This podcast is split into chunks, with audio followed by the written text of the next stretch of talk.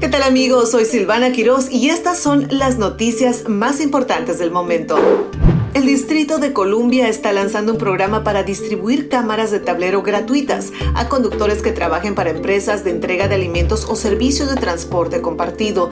La iniciativa tiene como objetivo mejorar la seguridad pública y ayudar a las fuerzas del orden en la investigación de delitos. El programa financiado con una donación de 500 mil dólares por parte de DoorDash distribuirá las cámaras en ubicaciones designadas más adelante este verano. La alcaldesa de DC, Muriel Bowser, enfatizó la importancia de utilizar todas las herramientas disponibles para garantizar la seguridad e instó a los participantes a compartir las grabaciones de video con la policía cuando se les solicite para investigaciones.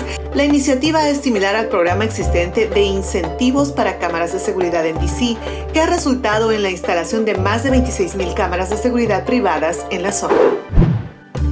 Una persona fue arrestada después de un informe de un sospechoso armado en la escuela secundaria Bowie en el condado de Prince George en Maryland. El sospechoso fue detenido varias horas después en un vecindario cercano.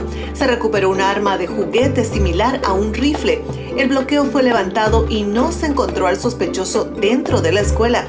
Este caso continúa bajo investigación. Y ahora nos vamos hasta El Salvador, donde fiscales dicen tener pruebas de que el expresidente Alfredo Cristiani estuvo presente en una reunión que aprobó la masacre de 1989 en la que seis sacerdotes jesuitas y dos personas más fueron asesinados por soldados. Cristiani, quien salió del Salvador en el 2021 y se desconoce su paradero, siempre ha negado tener conocimiento o participación en los asesinatos que conmocionaron al mundo. Los fiscales señalaron que Cristiani no solo sabía y aprobó los asesinatos de 1989, sino que también tuvo una llamada telefónica para tranquilizar a uno de los sacerdotes antes de su asesinato.